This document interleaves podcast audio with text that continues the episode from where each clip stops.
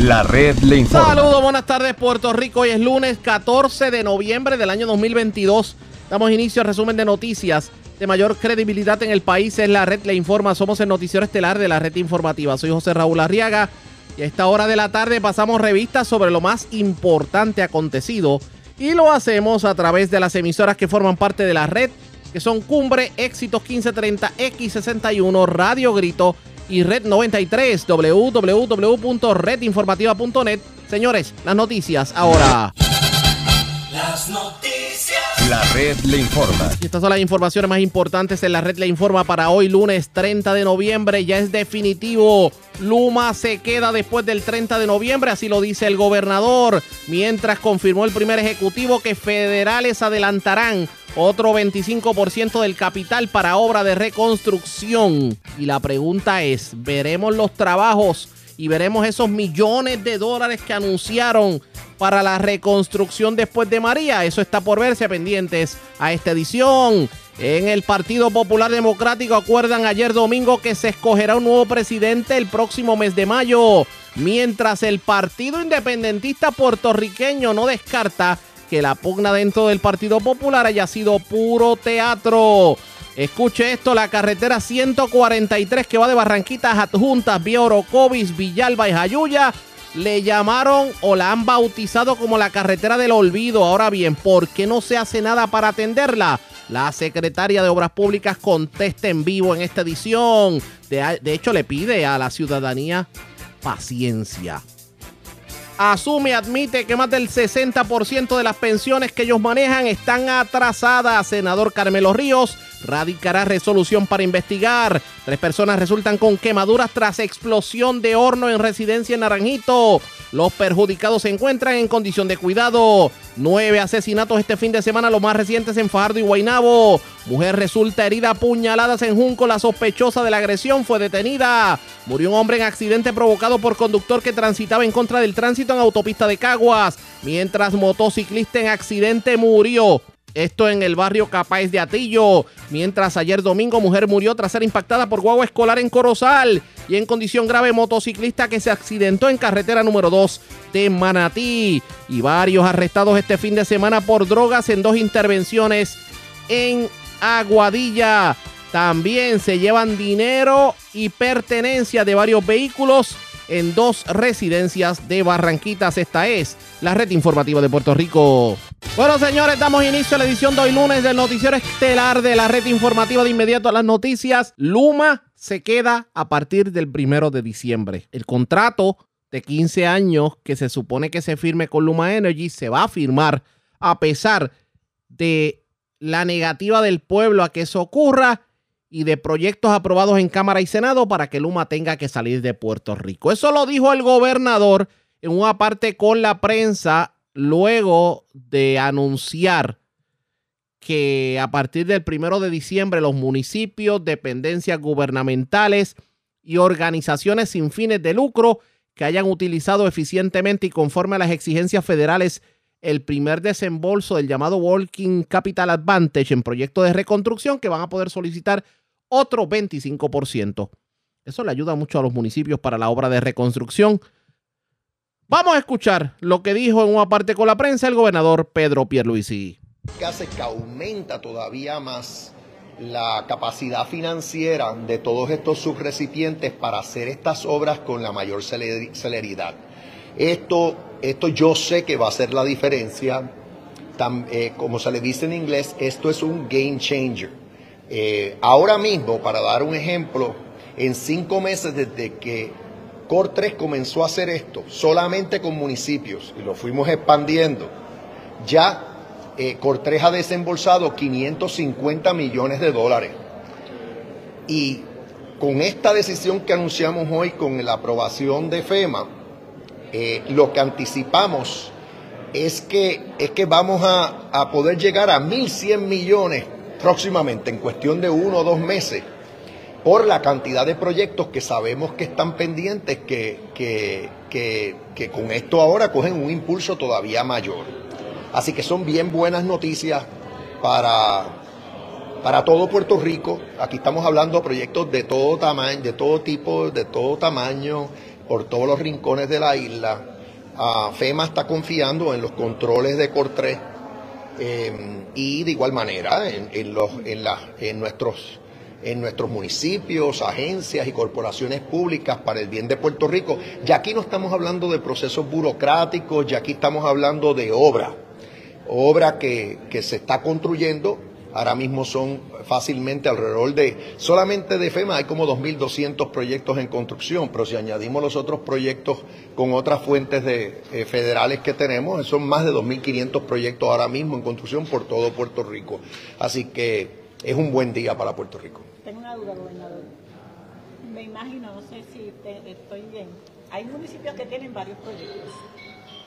Si, por ejemplo, termina uno o ya empezó uno, ¿tienen que esperar que terminen todos, los empiecen todos para recibir ese otro 25? No, esto se hace por proyecto, así que ellos pueden pedir el 25% ahora de cualquier proyecto que tenga obligación de FEMA y una vez el proyecto ya gastó ese primer 25%, piden el otro 25%. Así que lo pueden hacer para todos los proyectos eh, que FEMA le haya aprobado y que le haya obligado de obra permanente. Y eso es la ventaja de esto. Así que los municipios ahora han tenido la oportunidad y las agencias también de confeccionar sus planes de trabajo y de ejecución, sabiendo que tienen ahora el dinero para hacer la obra, que era una de las preocupaciones que había el año pasado. Ya la cuestión del dinero no es una preocupación y quiero enfatizar en los controles porque FEMA nos ha permitido movernos en esta dirección de aumentarlo al 50% en dos plazos porque confía en la capacidad que tenemos de hacer estas cosas muy bien con los controles y pasando las auditorías correspondientes. Por, alguna razón, ¿hay algún municipio que tenga los trabajos atrasados, no haya podido empezar de los proyectos que tiene aprobados? Nosotros vamos a estar publicando en las próximas semanas lo que es la actualización de las rutas de la recuperación. Los 2.200 proyectos eran previo a Fiona y ahora esperamos que haya más proyectos a pesar de la situación del huracán Fiona y ahora con este 25% que se expandirá a 50%, anticipamos que vamos a terminar el año sólido en términos de proyectos de construcción y precisamente para el 2023 muchas muchas más obras en construcción porque el dinero no va a ser una razón. Sabemos que los municipios se han organizado muy bien, las agencias se están organizando muy bien. Hasta el día de hoy eh, habían 41 municipios que habían solicitado. Nosotros esperamos que muchos más municipios sigan solicitándolo y ahora un incentivo adicional porque con el 50% esperamos que esas obras puedan seguir continuando. Ustedes siguen apostando a que van a tener la mano de obra para todo esto. Sí, mira, eh, yo una, una estadística que me llamó la atención es que eh, el, para el cierre del año fiscal 2022, eh, el número de empleados en la construcción, en el sector de la construcción, ya pasó de 50 mil. Y hacía, por decir, año y medio atrás, dos años atrás, ese número estaba en 35 mil. O sea que ya se nota que como tenemos la obra en curso, como la industria está pagando más, porque está pagando más. O sea, en, proyectos que en los que se utilizan fondos federales, hay una orden ejecutiva que yo emití que exige que obrero diestro tiene que ganar un mínimo de 15 dólares la hora. O sea, la construcción, eh, las empresas de construcción están pagando más. Y, y, ya yo lo veo en las estadísticas como sigue aumentando el número de obreros de construcción. Sé que, que para que toda esta obra se lleve a cabo necesitamos que ese número siga aumentando, no hay duda, no hay duda. Eh, pero no tengo, lo que estoy viendo, por ejemplo, les comento, las obras de carreteras que, este, que se están llevando a cabo en Puerto Rico, que yo de cuando en cuando voy a primeras piedras y participo en esos eventos, eh, siempre pregunto de que si están teniendo problemas de empleomanía y no. O sea, para en las grandes obras no hay problema de empleomanía eh, al momento. Puede ser que en obras pequeñas, en las que el contratista es de, no es un, contratista, por decir, pues, un contratista pequeño que quizás la paga no, que está ofreciendo no es tan buena, tenga problemas eh, obteniendo los obreros, o sea, reclutando obreros. Bueno, es todo el tiempo decir que tienen que aumentar la paga. Eh, que es lo que han estado haciendo, a mí me consta, las, las empresas de construcción medianas y grandes están pagando más sustancialmente más. Además de que yo acabo de decirlo, hay una orden ejecutiva que exige que paguen 15 la hora para los obreros diestros en proyectos de reconstrucción con fondos federales. Eh, así que eh, sí es un reto, pero se está enfrentando. Eh, es, es, como un buen problema para tener. O sea, tenemos toda la cantidad de dinero, tenemos la obra ya encaminada y entonces si acaso es el reto es, pues que, tengamos la gente para llevarla a cabo, pero eh, eh, estoy seguro que, cada vez más gente se va a unir porque son eh, empleos bien pagos. ¿Y qué pasa con restantes de los 41 municipios que ya han solicitado? ¿Qué pasa con los demás que todavía no han solicitado? Bueno, él puede contestar, pero ha sido un proceso gradual, o sea, cada vez más se unen. ¿Y si pero... Sí, eh, básicamente cada municipio tiene su estrategia de ejecución. Ellos organizan sus prioridades y ellos tienen sus planes de trabajo. Y es lo que dice el gobernador, es gradual. Cuando arrancamos, pues eran quizás unos 5 o 10 municipios que empezaron, ya vamos por 41 y definitivamente eh, esperamos que llegue a los 78, pero cada municipio tiene su estrategia y nosotros ajustamos la asistencia que nosotros ofrecemos a la estrategia que tiene el municipio. ¿Las agencias? Las agencias, eh, básicamente se anunció recientemente, ¿verdad? Se anunció hace quizás unas dos o tres semanas se anunciaron, eh, se anunció que eran para todas. Ya hay varias agencias que están sometiendo, corrección, vivienda, eh, están sometiendo. Eh, tenemos inclusive las de educación que se había anunciado hace como un mes atrás, están ya aumentando la cantidad de lo que están pidiendo para varias escuelas. Así que esto va gradualmente aumentando. De nuevo, cada agencia, cada municipio tiene su propia estrategia y nosotros le damos el apoyo para que se ejecute conforme ese trabajo. ¿Cuándo comienzan el proceso de auditar? si ya comenzarán a auditar y cómo entonces lo van a ejecutar, porque hay mucho dinero involucrado eh, que se debe entonces manejar, saber entonces cómo realmente lo están haciendo. FEMA nos puede auditar en cualquier momento y nos audita periódicamente. La última auditoría, que fueron desembolsos del año 2020 y 2021, el Coltres y Puerto Rico sacó A+. Por eso es que le hemos demostrado que tenemos la capacidad de hacer las cosas bien, de manejar miles de millones y en parte cada vez que hay un anuncio de esta magnitud, es por la confianza que tiene el gobierno federal de que Puerto Rico, y no solamente lo hemos dicho nosotros, realmente la administradora de FEMA, la última vez que estuvo en Puerto Rico, reconoció que aquí en Puerto Rico se están haciendo las cosas bien y que hay una colaboración que no había visto en otros estados. Bueno, ¿ustedes tienen una idea más o menos del impacto que ha tenido la economía con todos estos proyectos, toda esta inversión? Bueno, hay que, hay que, tenemos que sumar eh, todo, eh, todo, el, todo el valor de esta obra y, y entonces compararlo con el producto, eh, el producto nacional eh, eh, económico de Puerto Rico. Nuestra economía es una economía de alrededor de 70 mil millones de dólares. Y aquí entre una cosa y otra, estamos hablando de que si añadimos lo que se está desembolsando bajo el programa CDBGDR, le añadimos lo que carreteras también está desembolsando bajo sus fondos federales regulares y añadimos por 3, yo haciendo aquí una matemática rápida, yo estoy seguro que en este año las, esa cifra excede 2.000, 2.500 millones de dólares en, eh, debe estar por rondando esa cantidad. Esto no incluye eh, construcción privada, estoy hablando proyectos públicos. O sea, que es una cantidad que no se veía hace muchísimo tiempo. Eh, y ayuda a nuestra economía. La economía está sólida, la economía en este último año fiscal aumentó 4%. Eso no se veía desde hacía muchísimos años. Um, así que ahora sí tuvimos un mes, el septiembre, una pequeña corrección a la baja, pero eso es obviamente el resultado de Fiona, que se recupera rápidamente porque ya FEMA desembolsó en ayuda directa a individuos, yo creo que es más de 600 millones de dólares.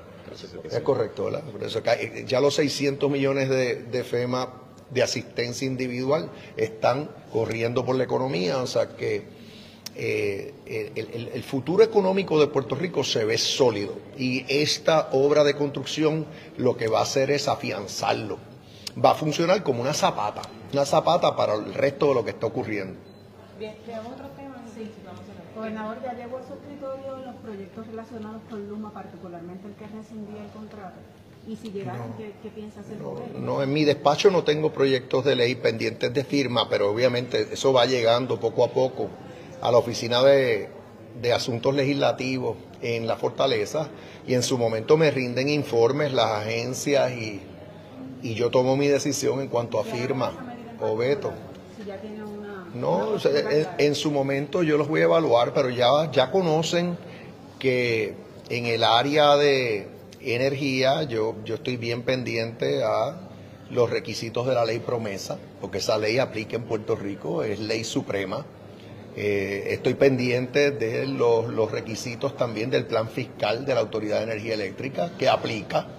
Igual manera, el plan fiscal del gobierno aplica y entra en todos estos temas.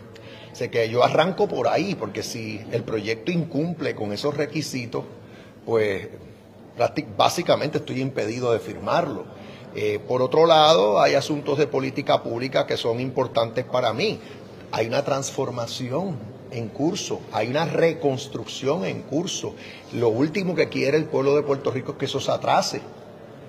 Eh, así que cualquier cosa que yo vea que puede causar una dilación, un atraso, eh, no lo voy a ver con buenos ojos. Eso lo dijo la secretaria del Departamento de Energía cuando estuvo aquí. Ella dijo, aquí lo que queremos es que eh, todos los que tienen que ver con el sistema eléctrico hagan su parte. Está Luma, está la Autoridad de Energía Eléctrica, FEMA nos está dando apoyo.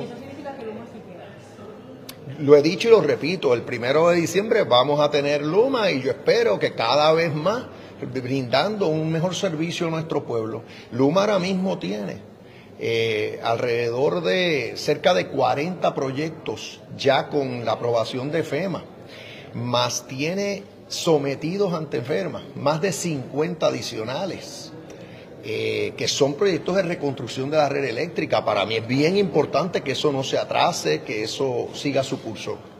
¿La APB continuará fiscalizando a Luma o considera pasarlo a la Autoridad de Energía Eléctrica ese tipo de... Sé que hay un proyecto que, que dispone eso, eh, lo tendré que evaluar en su momento, lo que sí puedo decir es que el en la P3 hay tres entidades. Está la Autoridad de Energía Eléctrica que tiene unas responsabilidades bajo ese contrato de alianza público-privada.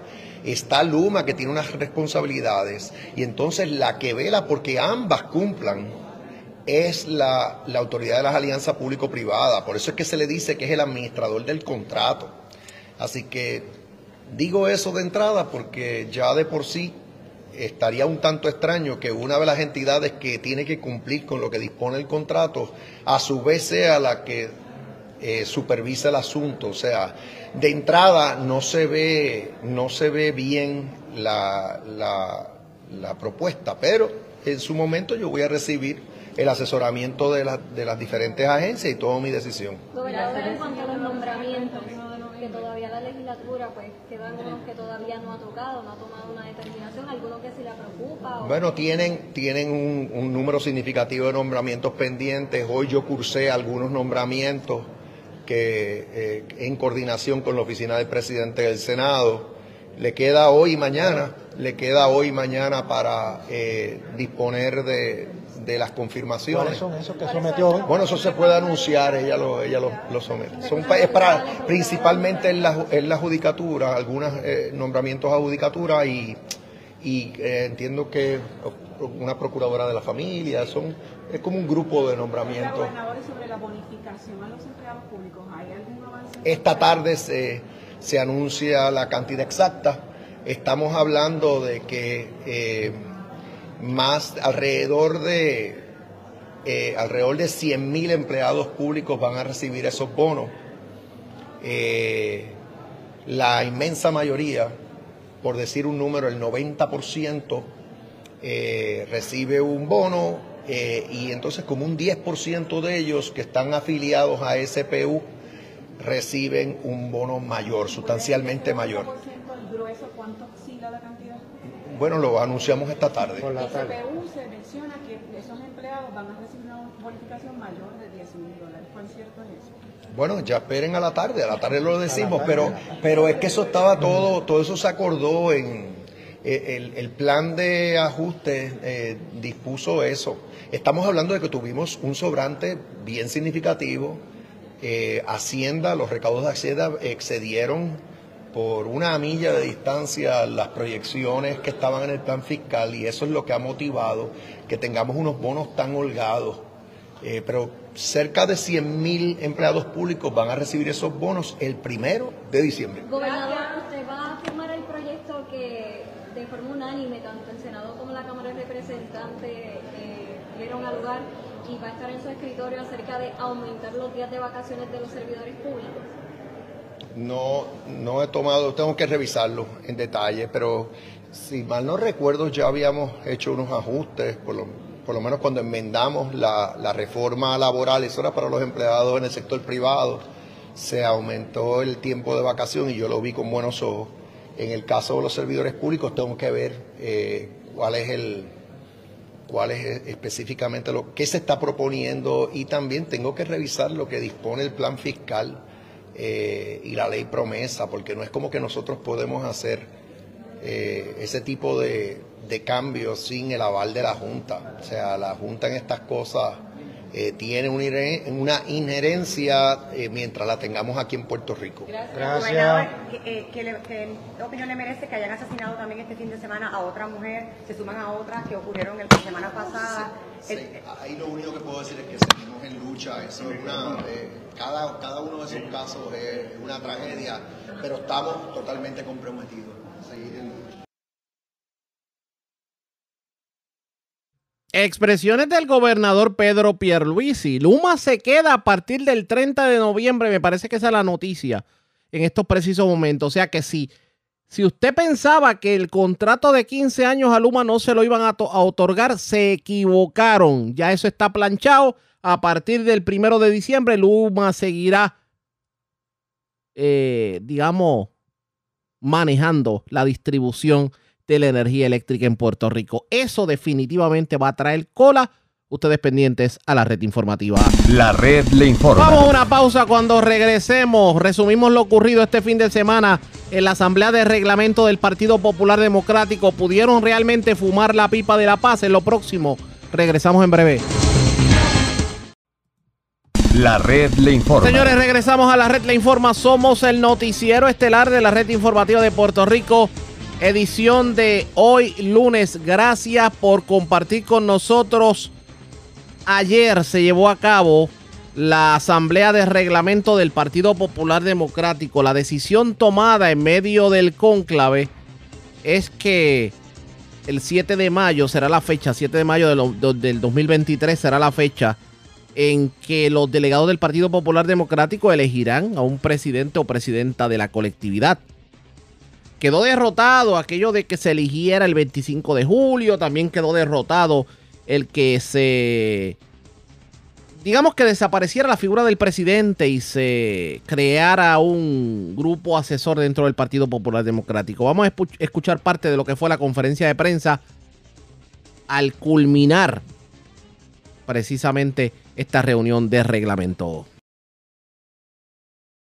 Yo como presidente acato esa votación y también recibo no solamente algunas críticas, sino el deseo de que se revise lo propuesto por la Junta de Gobierno.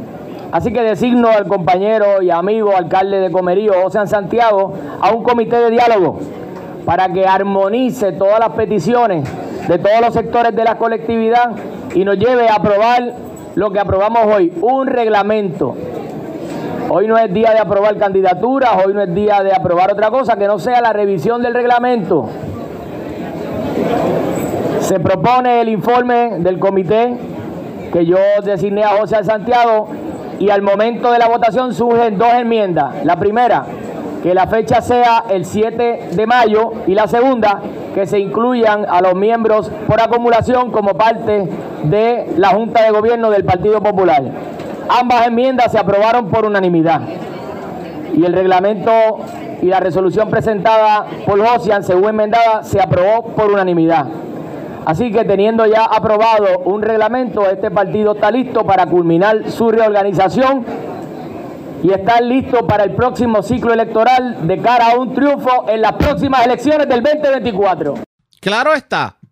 Esto significa que muchas de las propuestas que se habían, digamos, mencionado al inicio, pues no se van a dar como se esperaba que se diera por algunos dentro del Partido Popular Democrático. Y según dijo el alcalde de Dorado, Carlos López, ayer en la Asamblea de Reglamento lo que verdaderamente se hizo fue, pues simplemente echar por la borda las propuestas de Tatito Hernández, presidente de la Cámara de Representantes, que según indicaba el alcalde, lo que pretendía era quitarle poderes al presidente actual. Escuchemos lo que dijo el alcalde de Dorado, Carlos López. Unánimemente se rechazó la propuesta de Rafael Hernández Montañez de querer quitarle los poderes al Partido Popular de su presidente. Se ratifica que el presidente tiene toda la confianza, pero el 7 de mayo el pueblo popular tiene el derecho de votar. Se aprobó. Se aprobó unánimemente que el pueblo popular va a poder No el votar. 25 de julio, si te- No el 25 de julio, se va a votar el 7 de mayo. Fue categóricamente rechazada la intención de usurparle los poderes al presidente del partido por el representante Rafael Hernández Montañez. O sea que unánimemente aquí el Consejo este, eh, General aprobó que el 7 de mayo el pueblo popular justamente va a tener el derecho de escoger el próximo presidente, pero a su misma vez no se le van a usurpar los derechos al presidente actual, que va a mantener esos poderes y que no van a ser diluidos en ningún tipo de comité. Declaraciones del alcalde de Dorado, Carlos López, que está- estuvo muy satisfecho precisamente a lo ocurrido. Pero vamos a escuchar lo que tuvo que decir sobre el mismo tema el alcalde de Carolina, José Carlos Aponte Dalmao, quien pues apostó por el consenso. si había posibilidad de llegar a un acuerdo. Y yo le dije que sí. Y precisamente eso fue lo que ocurrió. Aquí la disyuntiva eran las fechas para elegir un nuevo presidente. Unos proponían en febrero, otros proponían en julio. Pues se llegó a un acuerdo medio que es mayo.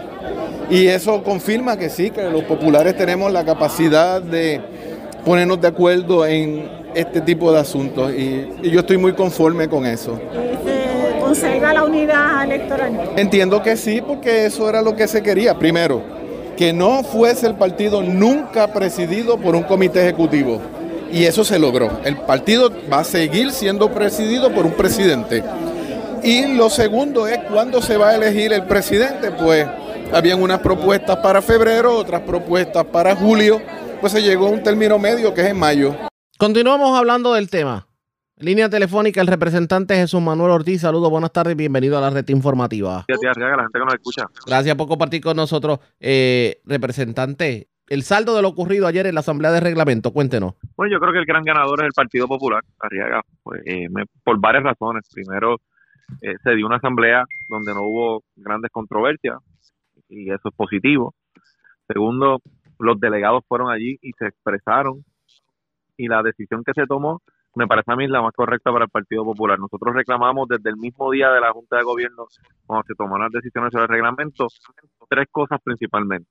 Primero, que no se podía eliminar la elección para escoger un presidente. Ayer los delegados estaban abrumadoramente eh, reclamando que se votara por un presidente. Segundo, que no se podía crear un comité ejecutivo que diluyera las facultades del presidente y que le quitara los poderes al presidente. Ayer, abrumador- abrumadoramente los populares eh, eh, se expresaron en favor de que el presidente mantenga sus facultades y sus poderes y así, así se aprobó.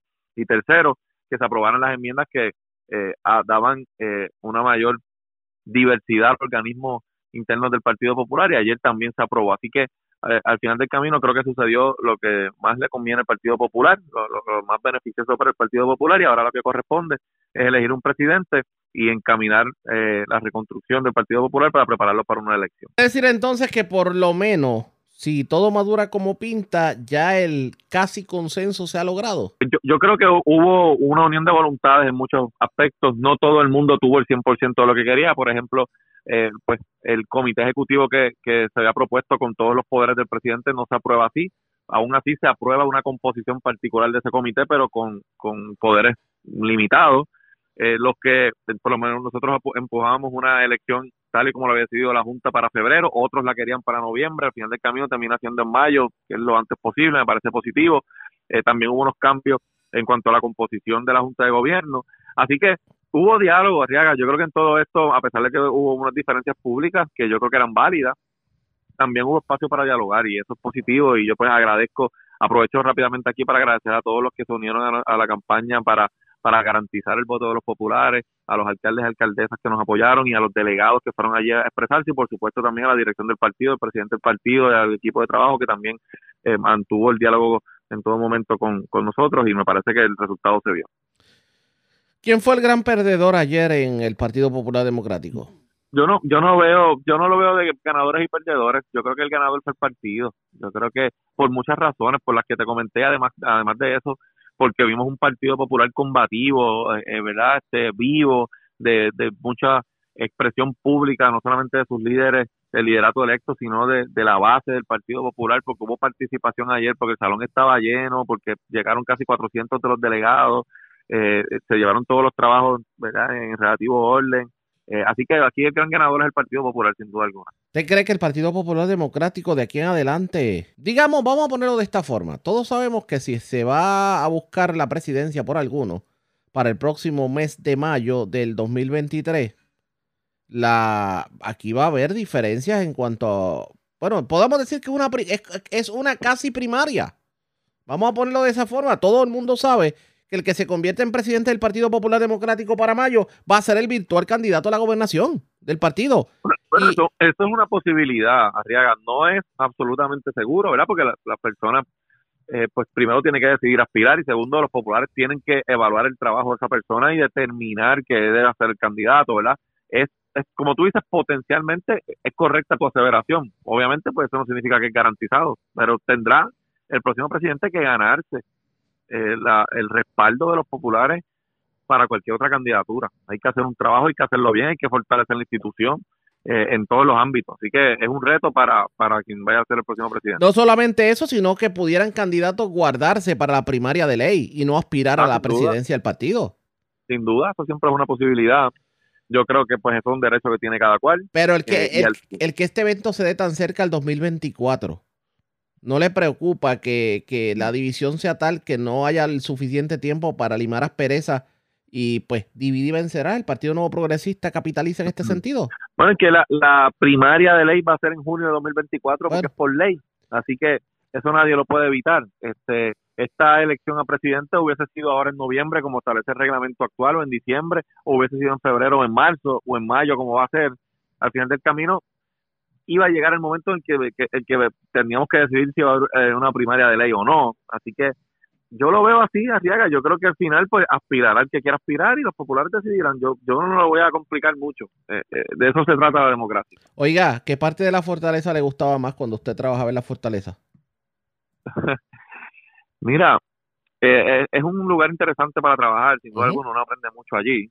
Este, es un trabajo bien sacrificado. Era cómodo, era cómodo.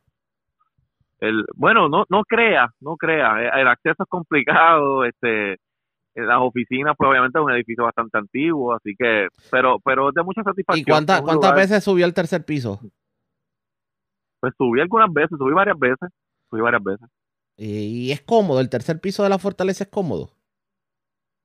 Bueno, eh, eh, eh, tiene una vista espectacular, sin duda, ¿verdad? De la Bahía de San Juan. Usted imagínese, usted imagínese en el 2023, digo 25, en el 2025, usted abrir la ventana de ese balcón y ver esa bahía de San Juan y decir que yo hago aquí.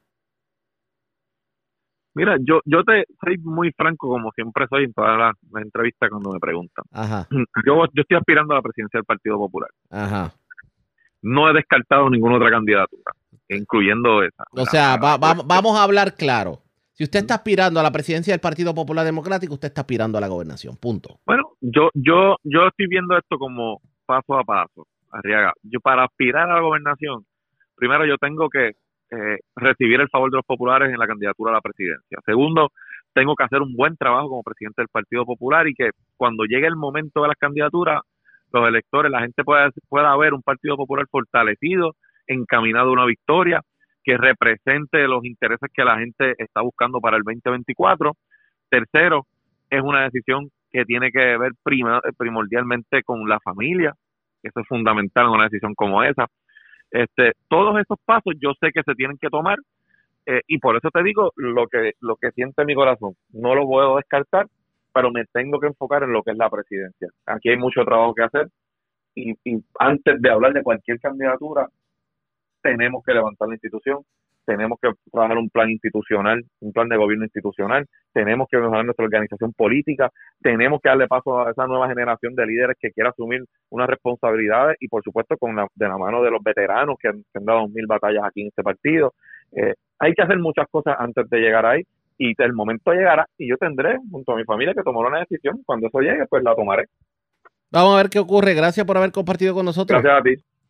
Era el representante Jesús Manuel Ortiz, que todo el mundo sabe que busca aspirar a la gobernación por el Partido Popular Democrático en el 2024. Verdaderamente, luego de ayer veremos unidad en el Partido Popular Democrático, tanto así que logren desbancar al Partido Nuevo Progresista o simplemente vamos a ver al PNP cuatro años más. Eso está por verse pendientes a la red informativa. La red le informa. Vamos a una pausa cuando regresemos las noticias del ámbito policíaco más importantes acontecidas.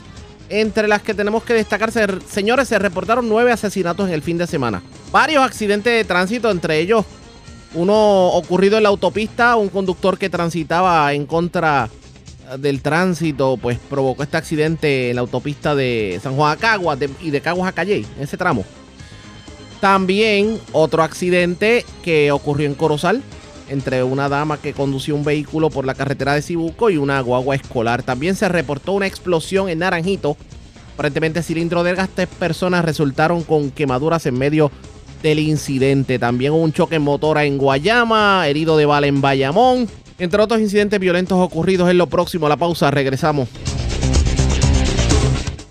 La red le informa. Señores, regresamos a la red le informa, el noticiero estelar de la red informativa. Gracias por compartir con nosotros. Vamos a noticias del ámbito policiaco. Señores, se reportaron nueve asesinatos este fin de semana. Los más recientes ocurrieron en la zona este de Puerto Rico y también en Guainabo. Del de Guainabo vamos a hablar en estos momentos, pero también una persona está viva de milagro luego de haber sido herida de bala. Un incidente ocurrido en Bayamón. Además, se reportó una explosión en una residencia de Naranjito. Tres personas resultaron afectadas. Y también tenemos más información sobre el accidente ocurrido ayer en el barrio Cibuco de Corozal que cobró la vida de una dama aparentemente impactada por una guagua escolar.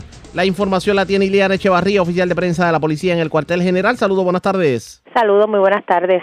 Un asesinato fue reportado a eso de las 11 y 4 de la noche de ayer domingo. Hechos ocurridos en el barrio Piedras Blancas, sector El Gallerín, camino Paco Galán, en Guaynabo.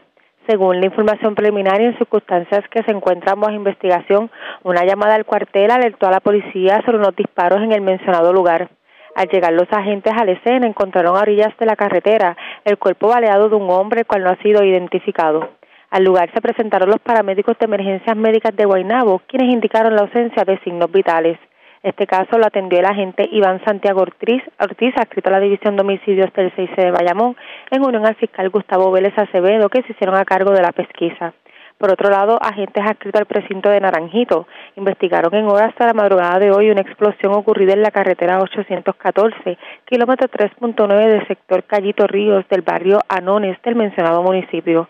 Según la información preliminar, mientras tres personas se encontraban en el área de la cocina de su residencia cuando hubo una explosión de un horno debido a una concentración de gas fluido. Posteriormente, personal de bomberos del municipio se presentaron al lugar y extinguieron el incendio. Por estos hechos, los perjudicados resultaron con quemaduras, por lo cual fueron transportados por paramédicos a una institución hospitalaria en condición de cuidado. El agente José Solero investigó preliminarmente.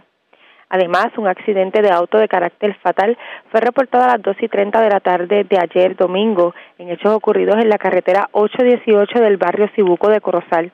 De acuerdo a la información preliminar, la conductora de un vehículo Toyota Tercer color rojo del año 1997, identificada como Marta Velázquez Velázquez de 69 años y residente del mencionado municipio, se encontraba detenida en el área del solo de la carretera antes mencionada y al comenzar la marcha realizó un viraje a la izquierda, siendo impactada en el, en el lado lateral izquierdo por una guagua escolar color amarilla del año 2017 la cual era conducida por un hombre identificado como Miguel Laureano Meléndez, de 43 años y residente en el mencionado municipio, quien transitaba en su vía principal.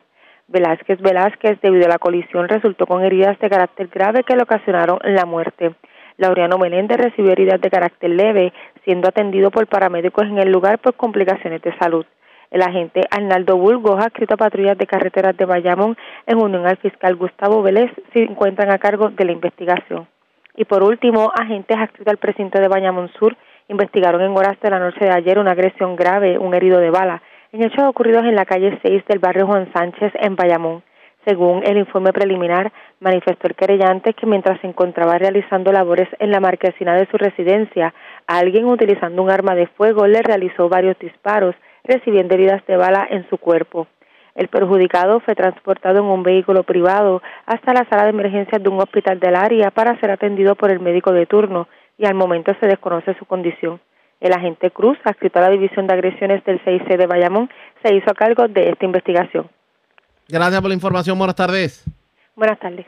Gracias, Eriliana Echevarría, oficial de prensa de la policía en el cuartel general de la zona metropolitana. Vamos a la centro oriental, porque una persona murió en un accidente de tránsito provocado por una persona que conducía en dirección contraria. Digamos, digo, en, eh, conducía en contra del tránsito, debo decir en la autopista en jurisdicción de Caguas. Además, en Caguas también le llevaron 800 dólares y pertenencia a una persona en un puesto de gasolina de la carretera 156 de Caguas Aguas Buenas, específicamente el puesto Puma de la 156. La información la tiene Kenny Ojeda, oficial de prensa de la policía en Caguas. Saludos, buenas tardes.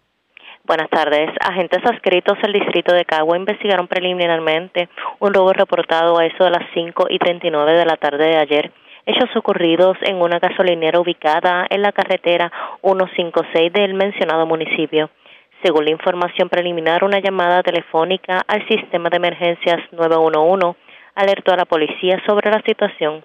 Al llegar los agentes a la escena, el perjudicado indicó que mientras se encontraba en el lugar antes mencionado, cuando dos individuos enmascarados entraron, mostrando un arma de fuego en la cintura. Acto seguido, mediante amenaza e intimidación, despojaron al querellante de 800 dólares marchándose del lugar en un vehículo Toyota Camry del año 2019 color gris, el cual figuraba como hurtado. Posteriormente, el auto fue recuperado en un establecimiento ubicado en Caguas. Este caso fue referido al personal de la División de Robo del Cuerpo de Investigaciones Criminales de Caguas, quienes continuarán con la investigación. Por otro lado, un accidente de carácter fatal fue reportado a las 3 y 35 de la madrugada de hoy. Hechos ocurridos en el expreso 52, kilómetro 29.2, jurisdicción de Caguas. Una llamada al sistema de emergencias 911 alertó a la policía sobre una persona que se encontraba conduciendo en contra del tránsito en una Jeep Grand Cherokee. Posteriormente, por tal motivo y negligencia, este impactó con su parte frontal al lado izquierdo a un vehículo Nissan Sentra del año 2017 color blanco, el cual era conducido por un hombre. Debido al impacto, el perjudicado, el cual no ha sido identificado, resultó con heridas de gravedad que le causaron la muerte en el acto, mientras que el conductor de la Jeep fue transportado al Hospital Menonita de Calley para evaluación médica y prueba de alcohol por muestra de sangre. Agentes adscritos a la División de Autopistas Cagua del negociado de la Policía de Puerto Rico en unión al fiscal Miguel López se hicieron cargo de esta investigación. Gracias por la información. Buenas tardes. Buenas tardes. Gracias, era Kenny Ojeda, oficial de prensa de la policía en Caguas, de la zona centro-oriental. Vamos al sureste de Puerto Rico, porque en condición grave se encuentra un hombre, un motociclista que fue impactado. Eh, bueno, aparentemente sufrió un accidente, debo decir. Sufrió un accidente con motora. Esto ocurrió en la carretera 53, en el expreso 53 de Guayama. Además, amigos de lo ajeno se metieron una ferretería en Guayama y se llevaron como 8 o 9 rollos de tape. Y también, en un caso por separado, se metieron al edificio de la Autoridad de Carreteras en Salinas y se llevaron eh, pertenencias del lugar, específicamente gasolina de los tractores en el lugar. Carmen Herrera, oficial de prensa de la policía en Guayama, con detalles. Saludos, buenas tardes. Muy buenas tardes agentes adscritos al distrito de Salinas investigaron durante la mañana del viernes una apropiación ilegal en el taller de mecánica de la Autoridad de Carreteras que ubica en la carretera número uno en Salinas. Según alega el querellante, alguien se apropió de gasolina, perdón, este, de la gasolina a dos tractores de la compañía Mangual Office Cleaning compañía azúcar por Autoridad de Carreteras de Puerto Rico. El caso fue referido a la División de Propiedad del Cuerpo de Investigaciones Criminales de Guayama para continuar con la investigación. Mientras que agentes del Distrito de Guayama investigaron un escalamiento reportado a eso de las 9.15 de la mañana de ayer en la ferretería Gómez, que ubica en la carretera 478, kilómetro 2.7 del mismo municipio. Según la investigación, alega Glorimar Gómez Vázquez que cuando se disponía a entrar al lugar se percató que alguien había entrado al mismo y de donde se apropiaron de ocho cintas adhesivas. Este caso se continuará investigando. Además, un accidente de auto con motociclista de carácter grave fue reportado a eso de las 9 y 34 de la noche de, de ayer en el expreso 53 kilómetros 84.1 jurisdicción del pueblo de Guayama. Según la información, mientras Freddy Pérez Ortiz, de 52 años, residente de Guayama, quien era el conductor de la, de la motora Suzuki modelo GSR raya R, color amarilla del año 2004, transitaba por la referida vía de Salina hacia Guayama, lo hacía a una velocidad que no le permitió tener dominio y control del volante, por lo que sale expulsado él y la pasajera.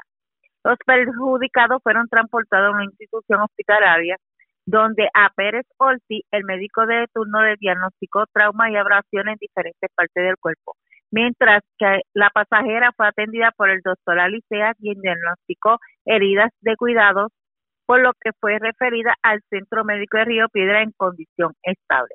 A Pérez Ortiz se le realizó la prueba de alcohol por sangre. La, la agente Rosimari Rivera, adscrita a la División Autopista Salina, en unión a la fiscal Johaira Rodríguez, se hicieron cargo de la investigación. Es lo que tenemos por el momento. Buenas tardes. Y buenas tardes para usted también. Gracias, era Carmen Herrera, oficial de prensa de la policía en Guayama del sureste. Vamos al oeste de Puerto Rico porque dos personas, dos jóvenes fueron arrestados en medio de una intervención de tránsito la carretera número 2, intersección con la 402, está el cruce de Añasco y le ocuparon drogas en medio de la intervención. La información la tiene Lorraine Mercado, oficial de prensa de la policía en Mayagüez. Saludos, buenas tardes. Buenas tardes. Agentes adscritos a la División de Patrulla Carretera Mayagüez del negociado de la Policía de Puerto Rico este fin de semana intervinieron con un conductor, ya que el mismo conducía un vehículo de motor marca Hyundai Accent entre carriles de forma negligente en violación a la Ley 22 de Tránsito en la carretera número 2, intersección carretera 402 de Añasco. El mismo fue identificado como Mauro E. Colón Rolón, de 20 años, y su pasajero, Carlos R. López Otero López, de 22 años, ambos residentes de Corozal, quienes durante la intervención fueron arrestados por violación a la ley de sustancias controladas. Según la información, a esto se le ocupó una bolsa tamaño 12 por 12 con 121 gramos de marihuana, una bolsa tamaño 7 por 8 con 24.4 gramos de marihuana, 11 frascos cilindros con marihuana, 5 envolturas de papel con marihuana y una balanza electrónica. El caso fue consultado con el fiscal de turno, quien instruyó citar para el miércoles 16 de noviembre y ocupar el vehículo para una posible confiscación. Sería todo por la tarde de hoy. Gracias por la información. Buenas tardes. Buenas tardes. Gracias, era Lorraine Mercado, oficial de prensa de la policía en Mayagüez del Oeste. Vamos a la zona norte de Puerto Rico. Una persona murió a medio de un accidente ocurrido en el barrio Capáez de Atillo. Se reportó otro accidente grave en una carretera de Manatí, mientras una mujer que le pidió pon a desconocido fue víctima de robo, precisamente por las personas. Esto ocurrió en Arecibo, le llevaron dinero y la agredieron. La información la tiene el Malvarado, oficial de prensa de la policía en Arecibo. Saludos, buenas tardes. Sí, buenas tardes. Un accidente de carácter fatal con motociclista fue reportado a través del sistema de emergencias 911 en la tarde de ayer en la carretera 130, kilómetro 3.8 del barrio Capáez en Atillo. De acuerdo a la investigación realizada por el agente Rafael Vega, de, adscrito a la División de Patrullas de Carretera de Arecibo, establece que mientras Juan Carlos Martínez Ruiz, de 36 años, residente de Quebradillas, conducía una motora de color azul del año 2020 y transitaba por el lugar antes mencionado, este acelera su motora, rebasando indebidamente por el lado derecho a otro vehículo, dando lugar a que perdiera el control y dominio de la misma e impactando una verja de tubos galvanizados, saliendo expulsado y cayendo en el área verde y falleciendo en el acto. Al lugar se personó el paramédico González, quien informó la ausencia de signos vitales. A la escena se, personó el fiscal Ariel Chico Juarbe, quien ordenó el levantamiento del cadáver y a no ocupar el vehículo. También tenemos que un accidente de carácter grave con motociclista se reportó en horas de la noche de ayer en la carretera número 2, kilómetro 49.7, jurisdicción de Manatí. De acuerdo a la investigación realizada por el agente José Hernández de la División de Patrullas de Carretera de Manatí, establece que Ramón Vázquez, de 51 años, residente de Morovis, conducía una motora Honda Shadow del 2004 y transitaba en dirección de Manatí hacia Vega Baja. Y al llegar al kilómetro 49.7, este no guardó la distancia prudente y por tal descuido y negligencia impactó con la parte frontal, la parte posterior del vehículo Mercedes-Benz del año 2008, conducido por Adalberto Cruz, quien transitaba en la misma dirección. El conductor de la motora cayó al pavimento, resultando con heridas de gravedad. Este fue transportado por paramédicos de emergencia médica al Hospital Manatí Medical Center y atendido por el doctor de turno, quien diagnosticó que su condición era de cuidado. El caso se consultó con el fiscal Ariel Chico Juarbe de la Fiscalía de Arecibo y se continuará con la investigación. También tenemos que una querella de robo fue reportada en horas de la noche de ayer en la carretera número 2, eh, perdón, en Sí, carretera número 2, intersección con la carretera 68, eh, 862 del barrio San, eh, Santana en Arecibo. De acuerdo a la investigación preliminar, la querellante de 38 años se encontraba frente al restaurante ubicado en el lugar antes mencionado y se le acerca un vehículo, el cual era ocupado por dos individuos, los cuales le brindaron transportación. Una vez dentro del auto, la perjudicada, estos la agredieron con las manos en diferentes partes del cuerpo y se apropiaron de su cartera que contenía documentos personales y 32 dólares en efectivo. La perjudicada fue dejada en el expreso 22 en Arecibo y fue transportada por paramédicos a una institución hospitalaria en Manatí, siendo atendida por el doctor, por el médico de turno y su condición fue descrita como, de, como estable. Eh, investigó preliminarmente el agente Orlando Custodio del precinto 207 Sabana Hoyo de Arecibo y el caso fue referido a la División de Robo del Cuerpo de Investigaciones Criminales del área de Arecibo, quienes continuarán con la investigación. Exhortamos a la ciudadanía a comunicarse de manera confidencial al 787-343-2020 si conoce y puede ayudar con el esclarecimiento de casos. Eso es todo lo que tenemos. Que tengan todos buenas tardes. Y buenas tardes para usted también. Era el Malvarado, oficial de prensa de la Policía en Arecibo. Más noticias del ámbito policiaco en nuestra segunda hora de programación. Por esta hora de la tarde hacemos lo siguiente. La red le informa. Identificamos nuestra cadena de emisoras y regresamos con más en esta edición de hoy lunes del Noticiero Estelar de la red informativa. La red le informa. Señores, iniciamos nuestra segunda hora de programación. El resumen de noticias de mayor credibilidad en el país es La red le informa. Somos el noticiero estelar de la red informativa, edición de hoy lunes 14 de noviembre. Vamos a continuar pasando revistas sobre lo más importante acontecido como siempre a través de las emisoras que forman parte de la red que son Cumbre, Éxitos 1530, X61, Radio Grito y Red 93, www.redinformativa.net. Señores, las noticias ahora. Las noticias. La red le informa. Y estas son las informaciones más importantes en la red le informa para hoy lunes 30 de noviembre. Ya es definitivo. Luma se queda después del 30 de noviembre, así lo dice el gobernador, mientras confirmó el primer ejecutivo que federales adelantarán otro 25% del capital para obra de reconstrucción. Y la pregunta es, ¿veremos los trabajos y veremos esos millones de dólares que anunciaron para la reconstrucción después de María. Eso está por verse pendientes a esta edición. En el Partido Popular Democrático acuerdan ayer domingo que se escogerá un nuevo presidente el próximo mes de mayo, mientras el Partido Independentista puertorriqueño no descarta que la pugna dentro del Partido Popular haya sido puro teatro. Escuche esto, la carretera 143 que va de Barranquitas a Adjuntas, vía Orocovis, Villalba y Jayuya le llamaron o la han bautizado como la carretera del olvido. Ahora bien, ¿por qué no se hace nada para atenderla? La secretaria de Obras Públicas contesta en vivo en esta edición. De, hecho, le pide a la ciudadanía paciencia. asume, admite que más del 60% de las pensiones que ellos manejan están atrasadas. Senador Carmelo Ríos radicará resolución para investigar. Tres personas resultan con quemaduras tras explosión de horno en residencia en Naranjito. Los perjudicados se encuentran en condición de cuidado. Nueve asesinatos este fin de semana, los más recientes en Fajardo y Guaynabo. Mujer resulta herida a puñaladas en Junco. La sospechosa de la agresión fue detenida. Murió un hombre en accidente provocado por conductor que transitaba en contra del tránsito en autopista de Caguas. Mientras motociclista en accidente murió.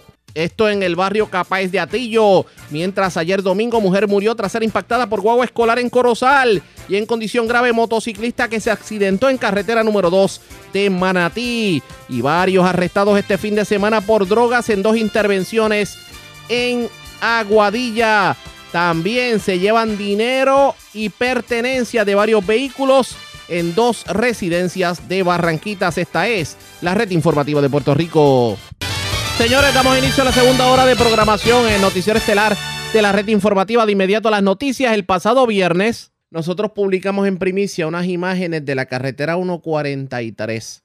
Es la carretera que va de Barranquitas hasta Adjuntas. Es la carretera que pasa el bosque Toro Negro, también pasa el Cerro Maravilla, Cerro Punta en Jayuya. Y señores, ese tramo entre Cerro Maravilla y Adjuntas da miedo. Miedo, simplemente el pasto arropa casi toda la carretera, la destrucción en el pavimento es tal que, es difícil transitarla y en los derrumbes que hubo en, Fiona simplemente abrieron un tramo y no limpiaron el borde. A eso le tenemos que sumar que la 143 viene arrastrando varios derrumbes. El derrumbe de María, que todavía está la construcción paralizada, y el derrumbe de Fiona, que fue más cercano a Orocovi, que de hecho fue visitado inclusive por el gobernador Pedro Pierluisi. ¿Qué está pasando con la 143? Es la carretera del olvido. Además, hay otras vías de rodaje que tienen sus problemas, claro está. Mientras el hacha va y viene, el Departamento de Transportación y Obras Públicas ha logrado acuerdos con municipios para que estos municipios puedan atender obras y por lo menos eso le facilita el trabajo para que entonces Obras Públicas pueda destinar sus esfuerzos a los proyectos grandes. La secretaria del Departamento de Transportación y Obras Públicas, Eileen Vélez Vega, en la línea telefónica, llegó el momento de desmenuzar todo lo que está ocurriendo en las vías de rodaje y qué va a pasar de aquí en adelante, tomando en consideración los nuevos acuerdos con los municipios. Saludos, buenas tardes, secretaria, bienvenida. Saludos, gracias por la invitación. Y gracias por compartir con nosotros.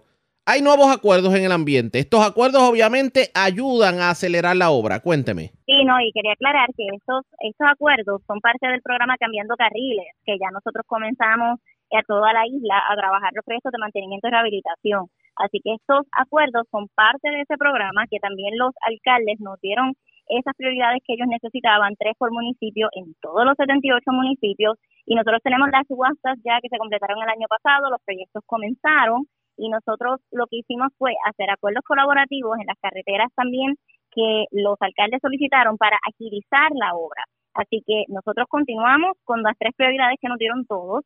También estos acuerdos son para pasarle el dinero a los, municipios que ya tenían ah, eh, subastas que cumplían con los requisitos de edito, cumplían con los requisitos federales, para entonces nosotros poder hacer esos acuerdos. Al momento hay 54 acuerdos y eso significa que mientras más municipios vayan sacando sus subastas que estén aprobadas por eh, DITOP y los requerimientos eh, federales, se pueden continuar haciendo más acuerdos en el futuro. Y esto también es adicional a los acuerdos que ya tenemos para mantenimiento de áreas verdes, así que usted mencionó eh, la, la, bueno, la hierba, la, la maleza, la vegetación que es muy alta, pues nosotros le hemos pasado también dinero a los municipios para que ellos también hagan mantenimiento de áreas verdes y DITOP continúa también haciendo mantenimiento de áreas verdes. Estos acuerdos nunca nos quitan a nosotros la responsabilidad de que nosotros somos los que trabajamos y damos mantenimiento a las carreteras estatales. Por lo menos estos, estos acuerdos, me imagino que este acuerdo funciona algo así parecido como lo que está ocurriendo en estos momentos con la 155, que el proyecto de repavimentación lo está manejando el municipio.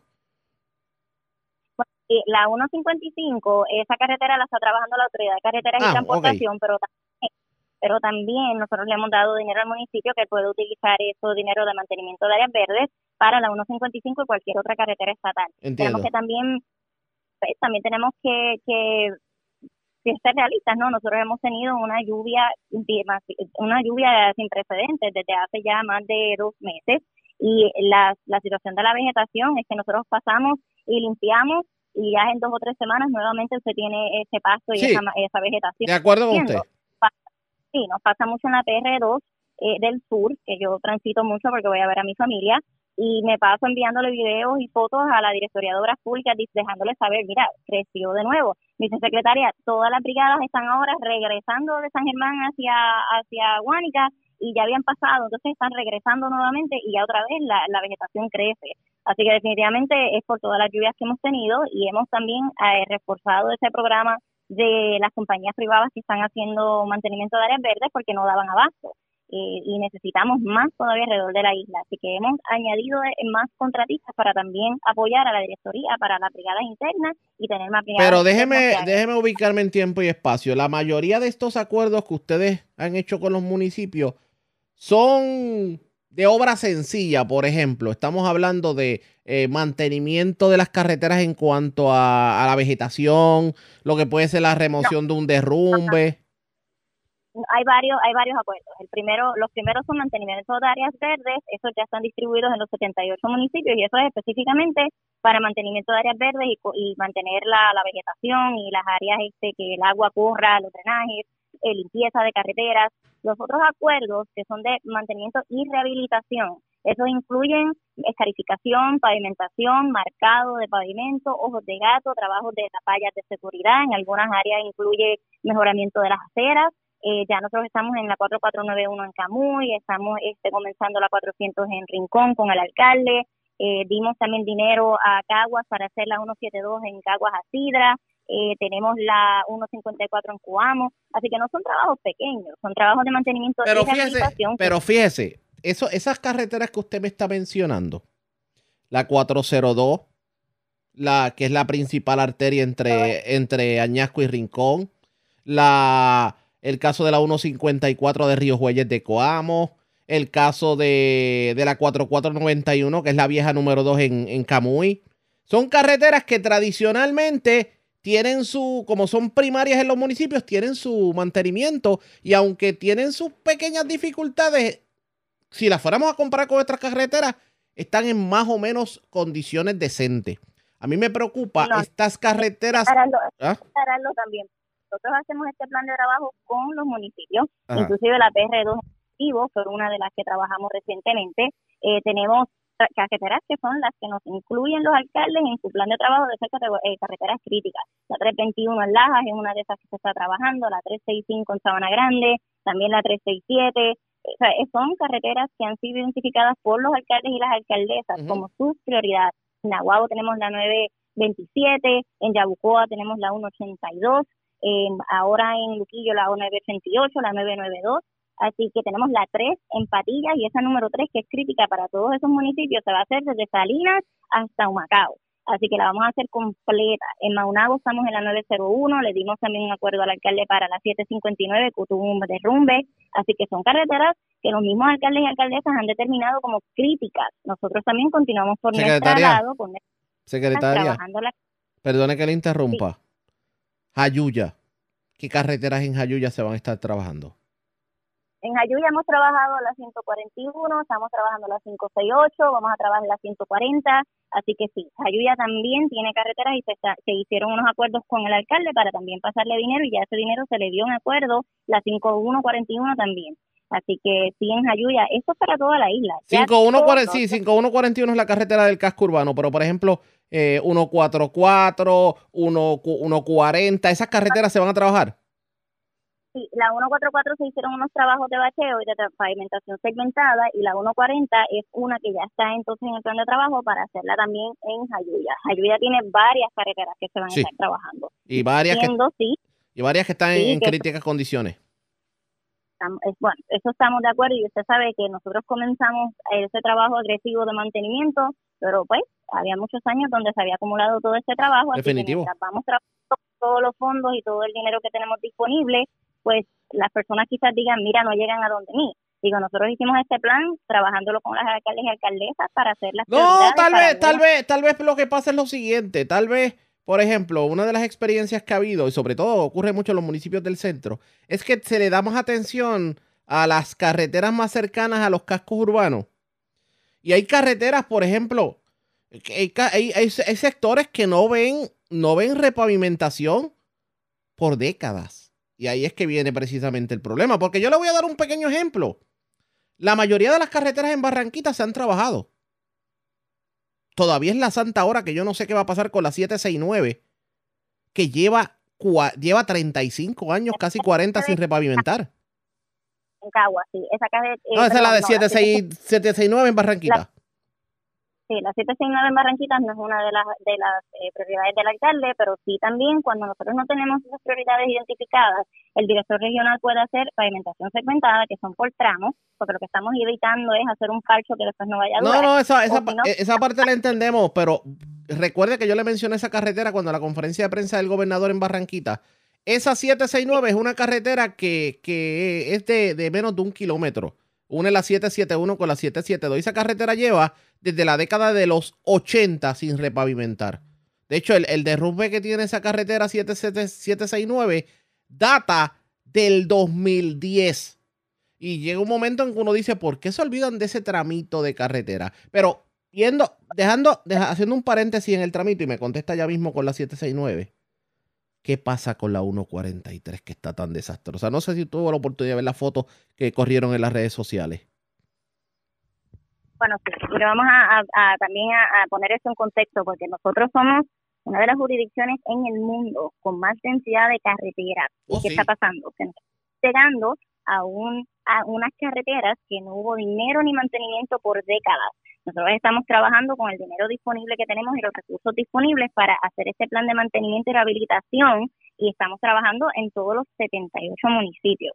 Ahora, tenemos que poner en contexto, son más de 5.000 millas de carreteras estatales y adicional a eso 13.000 más millas de carreteras municipales. Por eso es que se están haciendo estos acuerdos. Yo entiendo que no estamos llegando a todas las esquinas de Puerto Rico de, de, de, de, de aquí, de, de un día para otro. No, estamos está- totalmente, estamos totalmente de acuerdo, secretaria, y perdone que le interrumpa nuevamente para que sintoniza tarde hablamos con la secretaria de Obras Públicas, ingeniero Eileen Vélez Vega. Lo que ocurre es que tal vez la percepción de muchas personas es que esas carreteras que llevan décadas sin mantener ha sido porque la prioridad que se da a la hora del mantenimiento de las carreteras es a ciertas carreteras estatales y esas se han dejado al olvido y no por y no porque porque obviamente todo el mundo reconoce que Puerto Rico es una de las jurisdicciones que más eh, carreteras tiene eh, por milla cuadrada.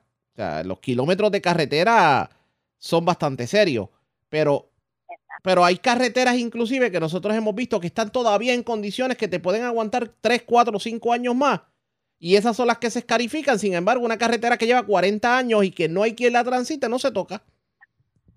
Sí, mire, también eso depende y hay que también ponerlo en contexto de población y densidad. Si una carretera tiene un mayor volumen, una mayor población, pues entonces sí, quizás en el pasado esa se le dio más prioridad porque impacta el mayor número de personas. También el gobierno federal nos requiere que carreteras de alta densidad, de alto volumen, estén en buenas condiciones porque pues obviamente impactan la mayor cantidad de personas.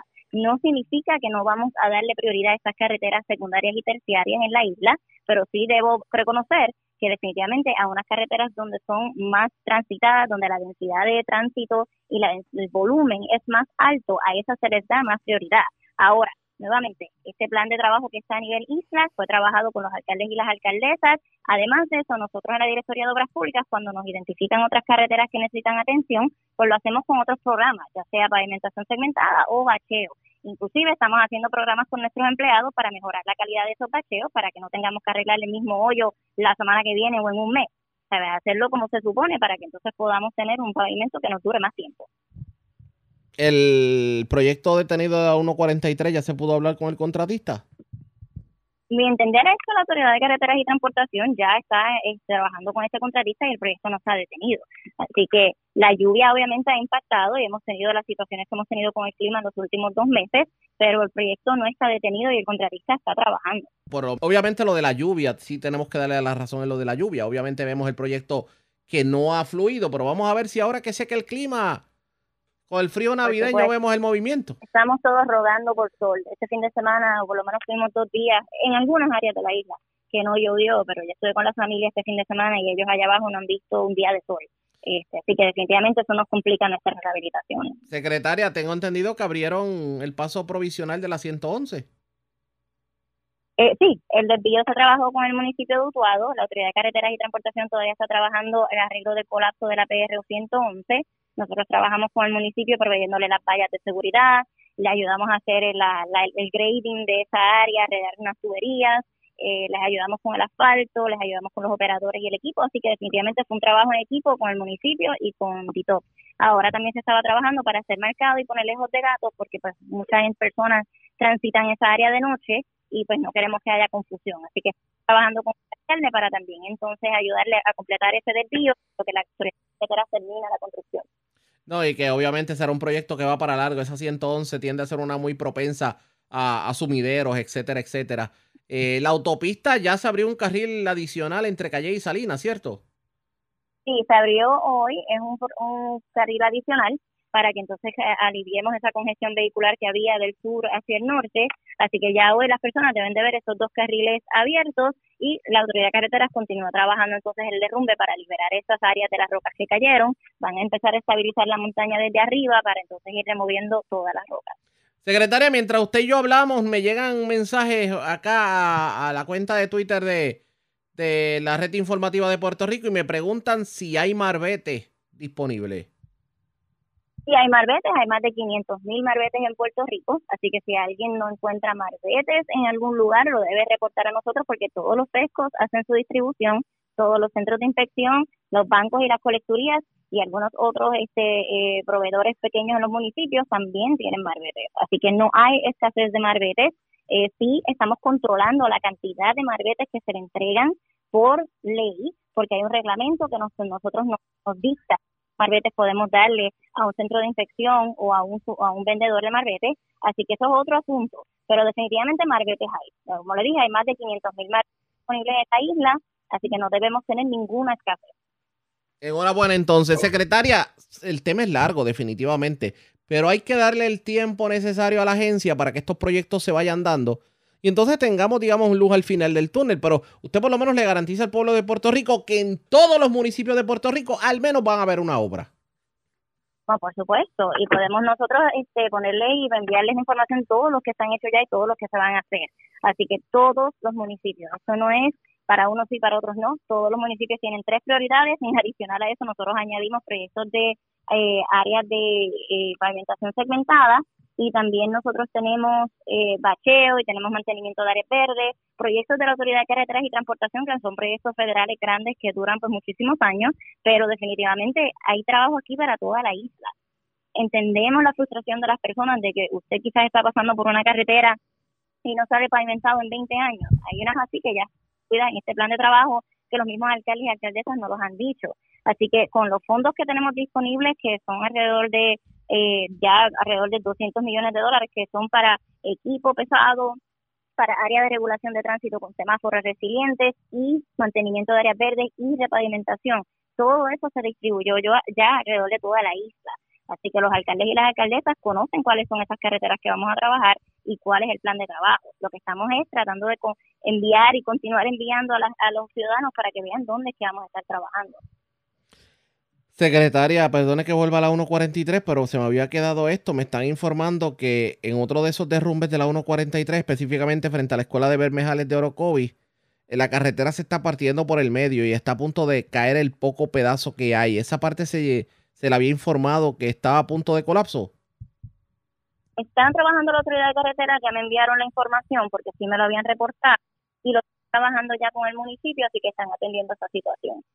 Bueno, secretaria. La 1.40. es, que, es que parecería, no sé si se da cuenta, pero el denominador común en toda la conversación que hemos tenido es precisamente 1.43. Todos los eventos grandes que hemos visto, eh, Adjuntas, Jayuya, Villalba, Orocovi, Barranquita, el denominador común es que es la 143. No sé si se...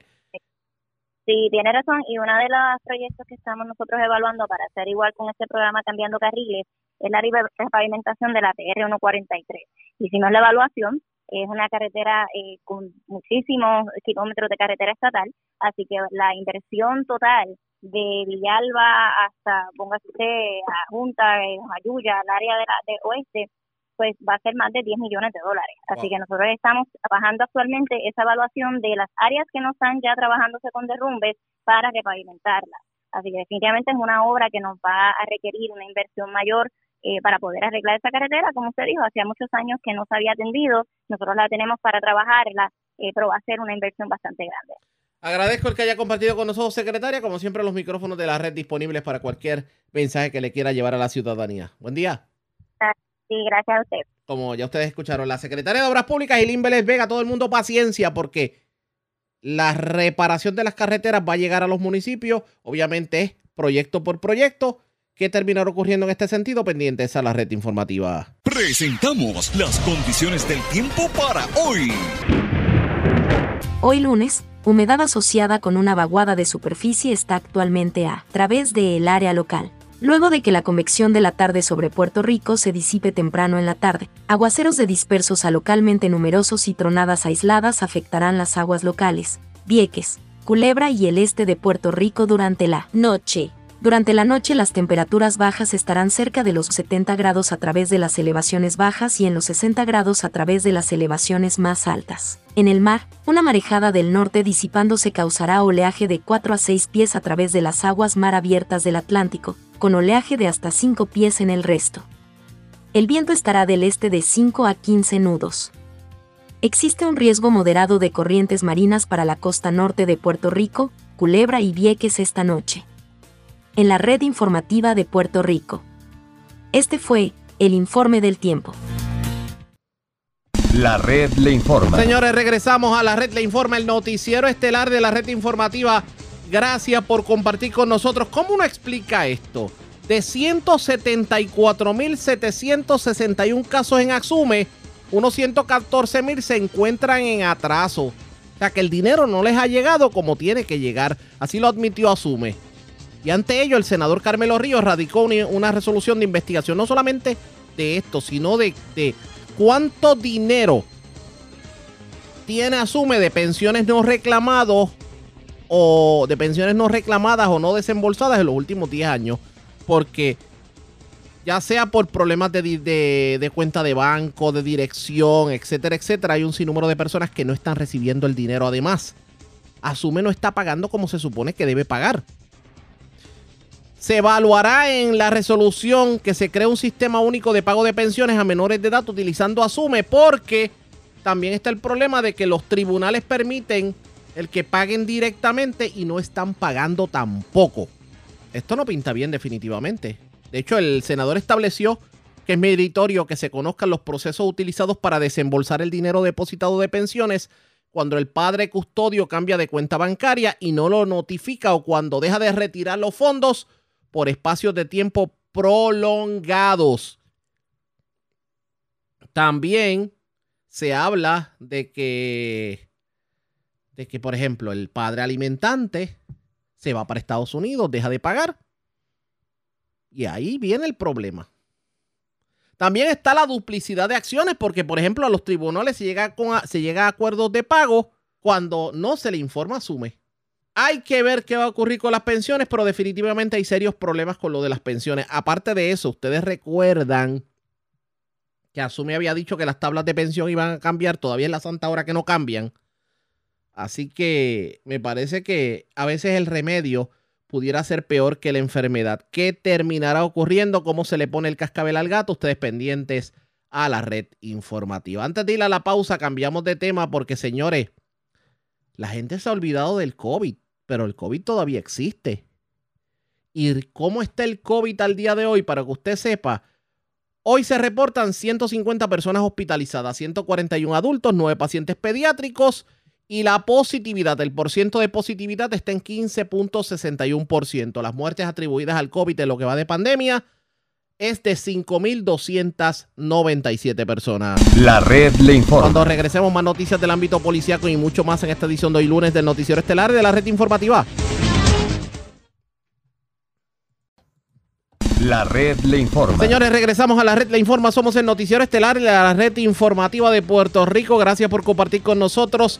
Vamos a más noticias del ámbito policíaco. Las autoridades ocuparon armas y drogas en medio de una intervención en los predios de un edificio del residencial Doctor Pila en Ponce. Además, delincuentes asaltaron la estación móvil de Mercedita en Ponce. ¿Con qué cargaron los amigos de los ajeno? Es Luz Morel oficial de prensa de la policía en el sur, quien nos trae detalles en vivo. Saludos, buenas tardes. Muy buenas tardes a todos. En fecha del 12 de noviembre, agentes adscritos al negociado de la Policía de Puerto Rico del plan de zona del área de Ponce realizaron el hallazgo de dos armas de fuego, varias, varios cargadores, municiones y eh, sustancias controladas. Estos hechos ocurrieron en los predios del edificio 1 de residencial Doctor Pila. Según información recibida como resultado del Plan Integral de Seguridad del Área, a través de patrullaje preventivo efectuado por los agentes, fueron hallados en los predios dos pistolas marca Glock, una modelo 23 y una 22, ambas calibre 40, y se encontraban modificadas para disparar automático. Seis peines o cargadores y un total de 95 municiones. 25 bolsitas de cocaína, 12 bolsitas de crack, 11 frascos conteniendo en su interior picadura de marihuana, 63 envolturas de heroína en base cilíndrico con pastillas de color azul, un, eh, tres radios de comunicación y 174 dólares en efectivo. Relacionado a este hallazgo, se estará consultando ante un magistrado para los trámites correspondientes. También tenemos que en horas de la madrugada de hoy lunes fue reportado un asalto a mano armada, esto en los predios de, en, debo decir, en la estación de gasolina móvil ubicado en la carretera 1 del barrio Mercedita en Ponce.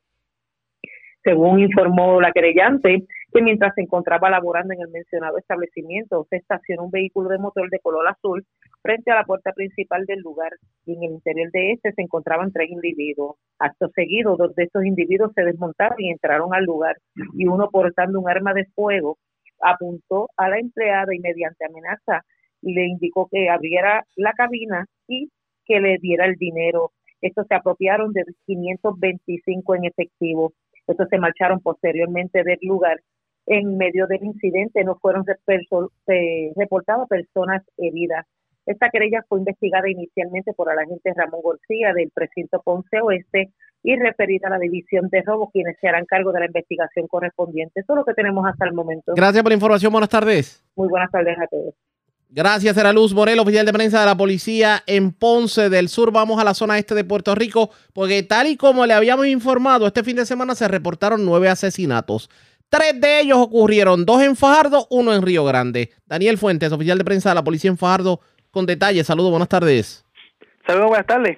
Eh, un asesinato fue reportado a las 3 de la madrugada del sábado. Estos hechos ocurridos en el residencial Finca de Galateo Apartment en el municipio de Río Grande.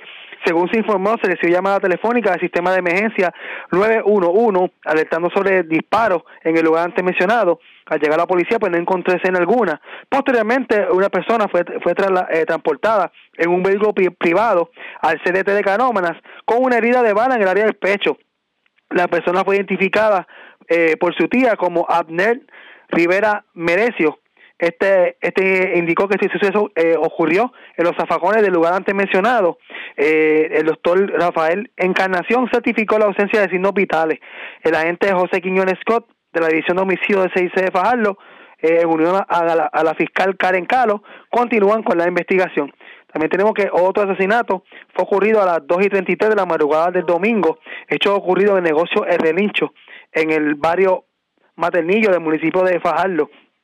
Según se informó, se siguió llamada telefónica del sistema de emergencia 911, alertando sobre disparos en el lugar antes mencionado. Agentes aquí del distrito de Fajardo, pues, se personaron al lugar. El cuerpo de un, encontraron el cuerpo de un masculino cerca de la barra, con múltiples heridas de bala.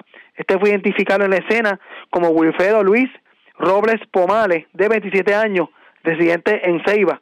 Al lugar se personó emergencia médica, quienes certificaron la ausencia de signos vitales. Relacionado a estos hechos, pues resultó herido Joe Michael Mercado, de 34 años, residente en el municipio de Fajardo. Eh, este fue, transportado por emergencia médica a un hospital del área donde el doctor Guillermo Colón certificó una, una herida de bala con entrada y salida en el área del glúteo. Eh, la agente Luz Sánchez, adscrita a la División de Homicidio de CIC de Fajardo, en unión a la fiscal Karen Calo, continúan con la investigación. Un asesinato fue reportado a la policía a las 11 y 32 de la noche de ayer domingo. Esto fue en la carretera 195, negocio El Pirata, en el pueblo de Fajardo. Según se informó, se hizo llamada telefónica del sistema de emergencia 911, alertando sobre detonaciones en el lugar mencionado. Al llegar la policía a la escena, se encontró el cuerpo de Reinaldo Quiñones Quiles, de 39 años, residente en Fajardo. El mismo presentaba varias heridas de bala en diferentes partes del cuerpo que le ocasionó la muerte en el lugar.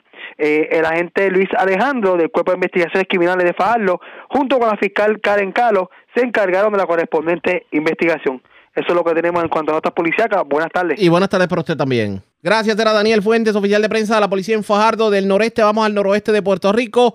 Varias personas fueron arrestadas en dos intervenciones por drogas ocurridas en Aguadilla. Además, tirotearon una residencia en Rincón. Afortunadamente no hubo heridos en medio de este tiroteo.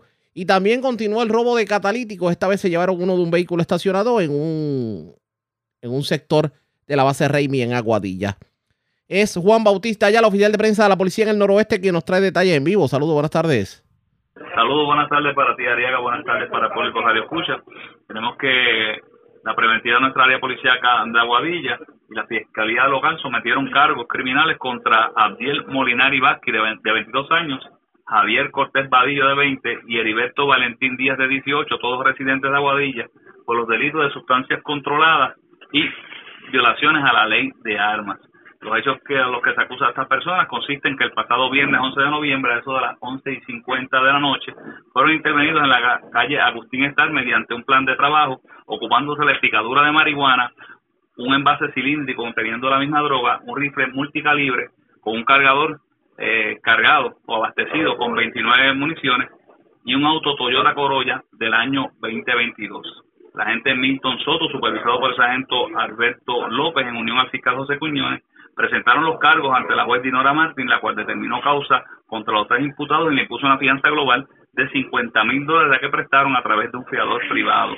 Estos quedaron en libertad bajo supervisión electrónica. Por otro lado, el sábado en la tarde, las divisiones de drogas de Aguadilla y Yauco, adscritas al negociado de la Policía de Puerto Rico, realizaron intervenciones en el residencial Montaña y en la avenida Victoria de Aguadilla como parte del plan 135.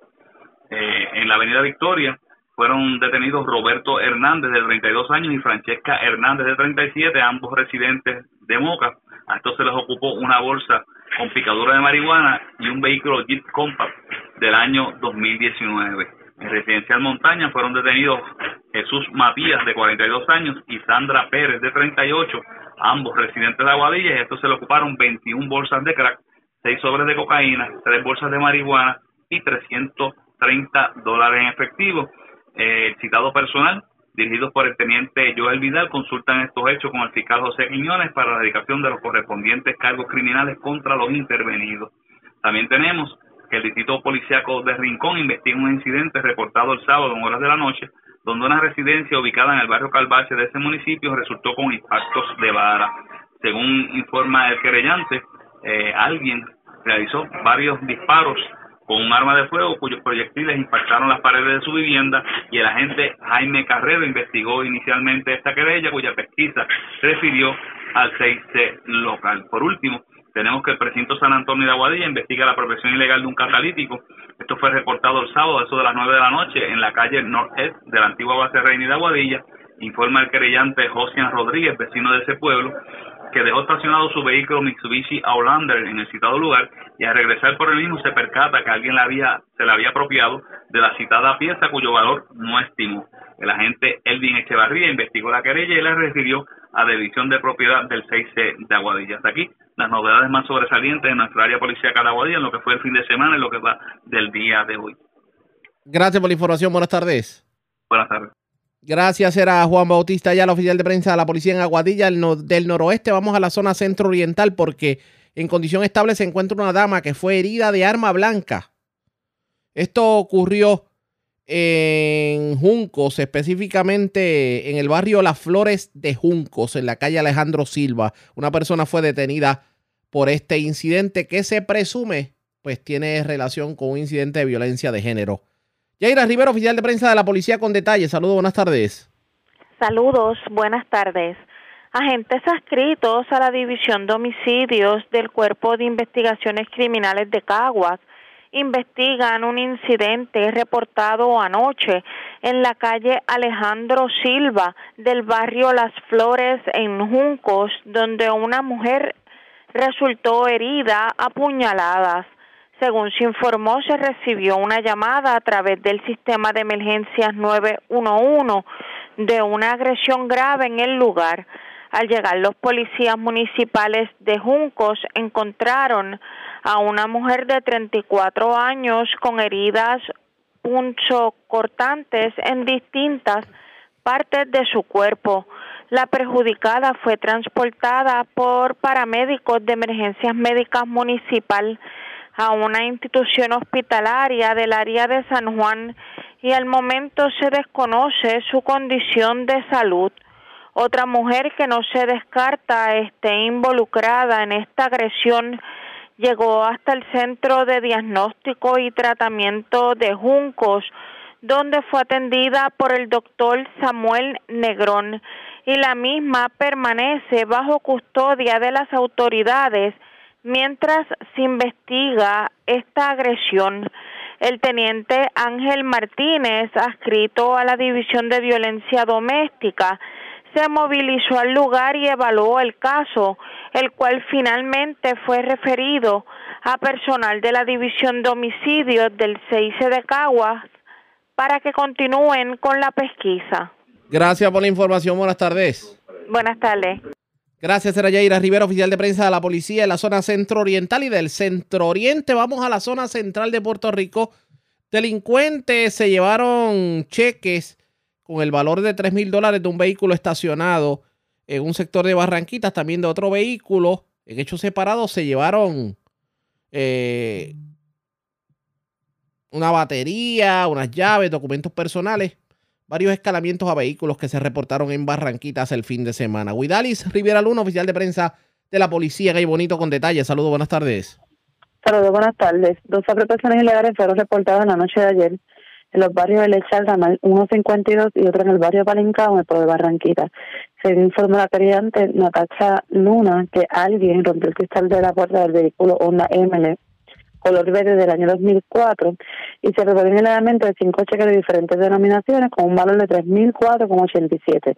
Y en otra protección reportada informó el querellante Luis Gutiérrez que dejó su vehículo Toyota color negro 2008 y alguien le forzó la puerta derecha y se apropió nuevamente una cartera con documentos personales, una llave, batería. Esta propiedad fue valorada en 80 dólares. Se refiere a la división de propiedad y persona desaparece del cumplir de este, investigaciones criminales de Bonitos y el Distrito de Barranquita, quienes continuarán con la investigación correspondiente. Buenas tardes.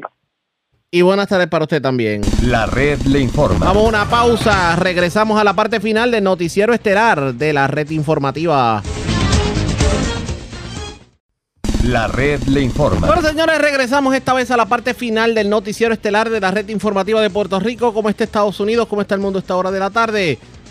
Vamos con la voz de América. Nos tiene un resumen completo sobre lo más importante acontecido en el ámbito nacional e internacional. El presidente Joe Biden y su homólogo chino Xi Jinping se reúnen hoy en medio de un escenario geopolítico de gran tensión, ensombrecido por la guerra en Ucrania y marcado por la rivalidad entre Washington y Pekín, cuyas diferencias resultan cada vez más notorias. Sin embargo, desde la Casa Blanca destacan la intención de emprender una senda más estable a fin de mejorar las relaciones bilaterales entre ambas potencias. Esta cita tiene lugar en la paradisíaca isla de Bali en el marco de la cumbre del G20 y las expectativas son máximas. Como recordó el consejero estadounidense de Seguridad Nacional Jake Sullivan, es la primera ocasión en la que ambos mandatarios se sientan en persona desde que Joe Biden tomó el cargo de presidente. Una oportunidad para exponer claramente sus prioridades e intenciones y escuchar lo mismo de Xi Jinping. Sullivan ofreció más detalles sobre el enfoque del dirigente estadounidense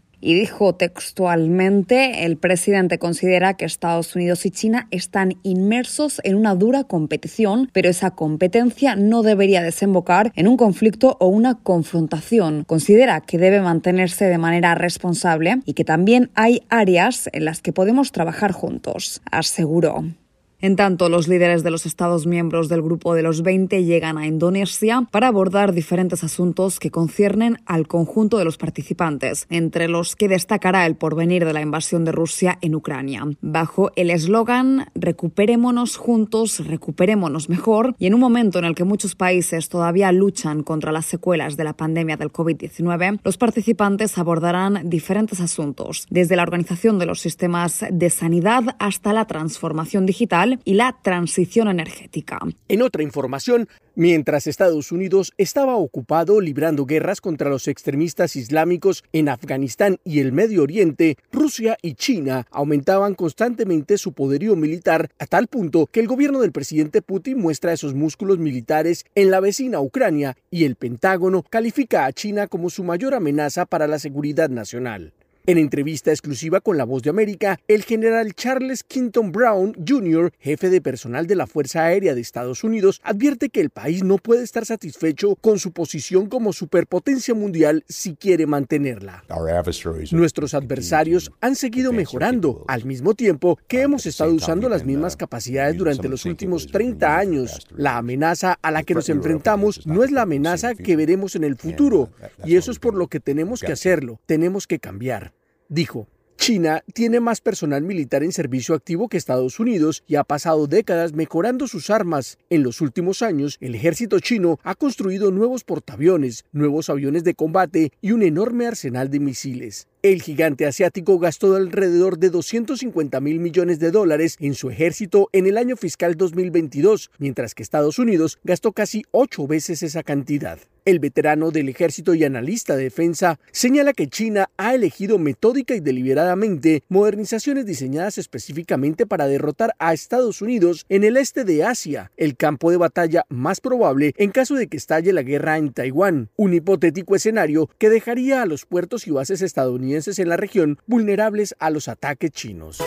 Y en otra información, Estados Unidos extendió por 19 meses un amparo migratorio temporal conocido como TPS a los beneficiarios de seis naciones, incluyendo tres centroamericanas. Laura Sepúlveda tiene los detalles. 350.000 personas de seis países, incluyendo El Salvador, Honduras y Nicaragua, recibieron con alivio la extensión del estatus de protección temporal o TPS hasta junio de 2024. Continúa su elegibilidad para ser eh, empleados y trabajar legalmente en los Estados Unidos. Esta extensión no cambia su situación actual, no les hace elegibles para más beneficios o menos beneficios.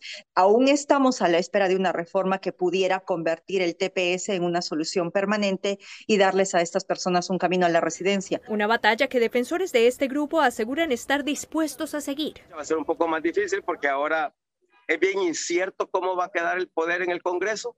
Obvio, nosotros vamos a trabajar con ambos partidos, ¿verdad? No nos importa quién tenga la mayoría, lo que sí nos importa es que la mayoría vote por darnos una residencia permanente a la comunidad tepeciana.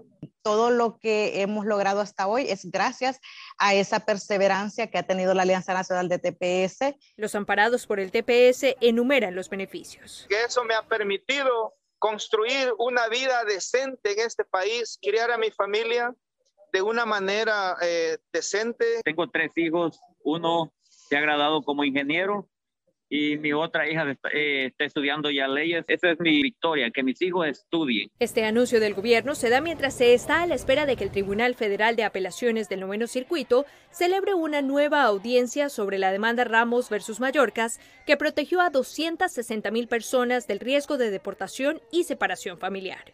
Laura Sepúlveda, Voz de América. En otra información, la proyectada ola roja de los republicanos que anticipaba el control de ambas cámaras del Congreso de los Estados Unidos fracasó en las elecciones de mitad de periodo. Los conteos de votos actualizados muestran que los demócratas tendrán al menos 50 escaños en el Senado entrante en 2023. A pesar de los pronósticos de perder tanto la Cámara de Representantes como la Cámara Alta, el partido del presidente Joe Biden superó todas las expectativas en este ciclo electoral. La senadora Catherine Cortés Masto, la primera mujer de Nevada y la primera latina elegida para el Senado, derrotó al republicano y exfiscal general del estado Adam Lassat en una victoria por una mínima diferencia. La victoria asegura que los demócratas mantendrán al menos una Cámara del Congreso en los últimos dos años del mandato actual del presidente Biden. También significa que el senador demócrata de Nueva York, Chuck Schumer, seguirá siendo el líder de la mayoría, En un viaje a Camboya, Biden no perdió el tiempo para los elogios.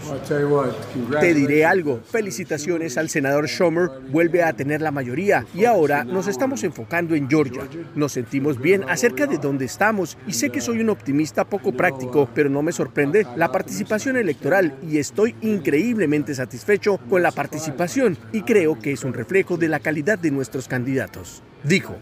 La calidad de los candidatos ha sido un tema recurrente en esta elección, ya que el líder de la minoría republicana en el Senado, Mitch McConnell, criticó previamente a los candidatos de su propio partido y otros se unieron. El sector empresarial de El Salvador considera que un posible acuerdo comercial con China generará retos y oportunidades. Neri Mabel Reyes tiene el reporte.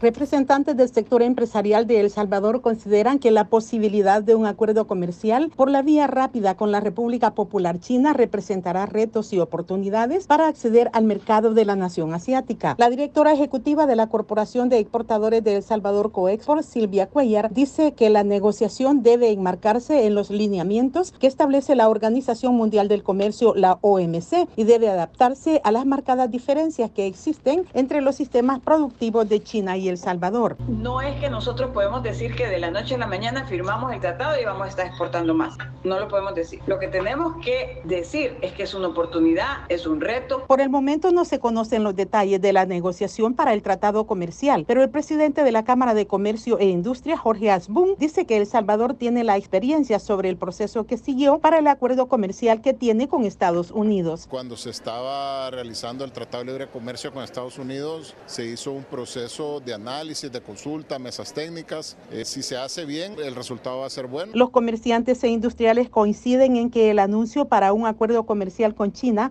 abre la ventana para contar con ventajas competitivas de un país que por su condición geográfica hoy tiene como principal socio comercial a Estados Unidos y a sus vecinos de Centroamérica. Nerima del Reyes, Voz de América, San Salvador. Por otra parte, la intensa ola invernal en Colombia deja más de 200 muertos y cerca de medio millón de damnificados. Manuel Arias Naranjo tiene el reporte. Un balance trágico deja la fuerte ola invernal que azota a Colombia y datos de la Unidad Nacional de Gestión de Riesgo de Desastres indican que las fuertes lluvias que han causado deslizamientos de tierra, crecientes de ríos e inundaciones dejan a la fecha 207 personas fallecidas, más de 280 heridas, 37 desaparecidos y cerca de 480 88 mil damnificados en el país. Gloria Inés Ramírez, ministra de Trabajo en funciones presidenciales, señaló que el 70% del territorio nacional ha sido afectado. 730 municipios de 2103 están impactados por la ola invernal y de ellos tenemos 130 en un estado de gravedad, estado crítico. Ante la emergencia, el gobierno nacional decretó desastre natural en el país y destinó recursos cercanos a los 437 mil millones de dólares para atender la emergencia, como lo anunció el presidente de la República, Gustavo Petro. Se han destinado ya los recursos, ya hubo una transferencia que debe sumar 2.1 billones de pesos para atender lo urgente, que es comida, en primerísimo lugar, salud para las personas afectadas, lugares donde reubicarse en las zonas de inundación. Ya el año entrante tendremos la tarea de reconstruir. El balance de las afectaciones señala que cerca de 6.000 viviendas han sido destruidas y más de 77.000 están seriamente averiadas. Entre tanto, los pronósticos meteorológicos indican que la temporada invernal se extenderá hasta finales de diciembre, por lo que los organismos de gestión de riesgo hacen un llamado a las comunidades a estar atentas a las alertas ambientales y se alejen de cauces de ríos y zonas propensas a derrumbes y deslizamientos de tierra. Manuel Arias Naranjo, Voz de América, Colombia.